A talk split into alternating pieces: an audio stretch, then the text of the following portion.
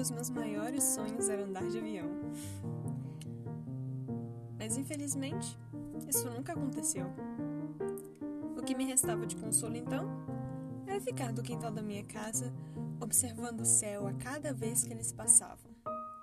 Essa é uma das lembranças da minha infância. Só que tudo isso acontecia no campo físico. Porque no campo da criatividade eu nunca precisei de muito para voar. Porque sempre fui uma criadora de histórias.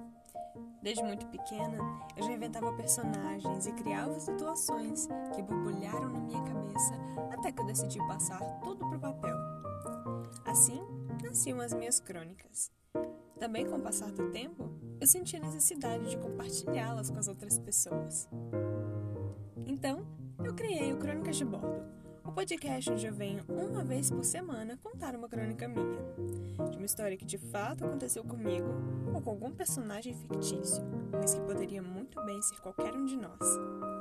Então, eu sugiro que você desligue o seu celular, aperte bem os cintos e preste atenção na aeromoça, porque o nosso voo está começando.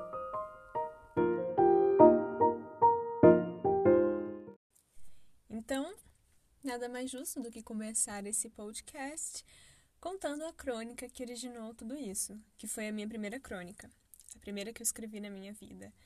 Quando eu criei, quando eu escrevi, esse texto, eu não sabia direito o que eu estava fazendo, porque eu queria muito escrever, mas eu não sabia por onde começar, qual tipo de texto eu escreveria, qual um conto, uma fábula, um poema.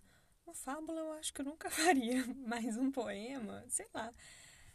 Eu queria colocar as minhas ideias, é, transmitir o que eu sentia, mas eu não sabia por onde. Era como se eu não tinha, eu não tinha um norte, eu estava sem guia. Só que então eu pensei, a crônica é um texto aparentemente mais fácil, vou começar a escrever. Fiz umas pesquisas, ver como ela funcionava, quais eram as. É, o que definia uma crônica e comecei. Mas aí é que está, qual vai ser o assunto para minha primeira crônica? Eu não tinha assunto nenhum. E é justamente essa falta de assunto que é o tema dela. Então, aqui vai.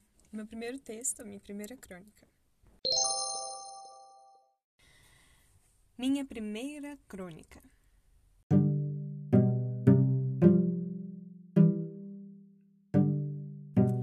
Olá, caro leitor. Sinceramente, não faço a mínima ideia de como iniciar uma boa crônica. Até porque essa é a minha primeira. E tudo quando é feito pela primeira vez pode não sair do jeito que esperamos. Hoje acordei inspirada a fazer coisas novas. Ontem passei o dia tristonha e encurralada numa grande monotonia. Porém, antes de dormir, estava certa de que no dia seguinte teria a chance de recomeçar. Assim, tive a ideia de começar a escrever. Mas o que? Ora, não tenho experiência para romances, muito menos paciência para poesia nesse momento. Não que eu já não me arriscasse a ser a próxima Silvia Plath. então, o que mais poderia fazer além dos meus roteiros de histórias em quadrinhos? Dessa forma, pensei em criar crônicas, e eu até confesso que pensei em desistir, já que li numa pesquisa que esse gênero textual carrega uma dose de humor, e sinceramente, eu não me acho tão engraçado assim. Até faço umas brincadeiras, digo coisas que arrancam risos alheios, mas não sou espontânea. Talvez eu esteja fazendo pouco caso de mim mesma, subestimando um talento que eu ainda desconheça. E se isso for verdade, vou garimpar e aperfeiçoar essa joia escondida à medida que escrevo. Até que por enquanto tenho me saído bem. Já fiz metade de uma página e acredito não ter cansado si. Continuando a crônica. Depois de ler alguns exemplos do renomado autor Luiz Fernando Veríssimo, dos quais tive que lutar para encerrar a leitura, decidi tomar coragem e embarcar nessa aventura. Afinal, eu sempre quis ser escritora. Entretanto, não tinha noção alguma de como e por onde começar. Meu maior sonho é publicar um daqueles romances best-seller que emocionam tanta gente e após um tempo são adaptados para o cinema. Mas para chegar até lá, preciso ser humilde e começar a escrever textos mais singelos. E para mim, a crônica se encaixa perfeitamente nessa categoria. Portanto, estou começando essa nova jornada em um tipo de texto e produção diferente do que estou acostumada. E, sinceramente, Fico feliz por isso. Até o próximo texto.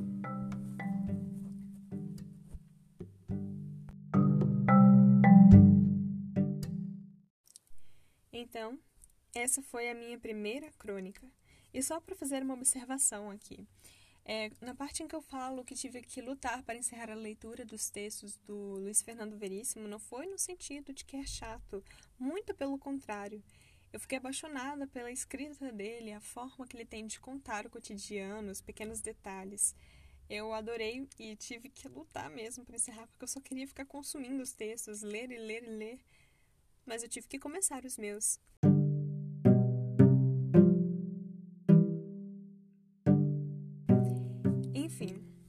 Esse foi o meu pontapé inicial também. Esse podcast está sendo também meu pontapé inicial para um tipo de produção diferente do que eu já estava acostumada.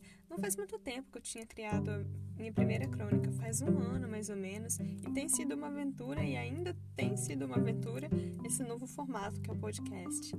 Eu faço a produção, roteirização, narração e edição deste podcast.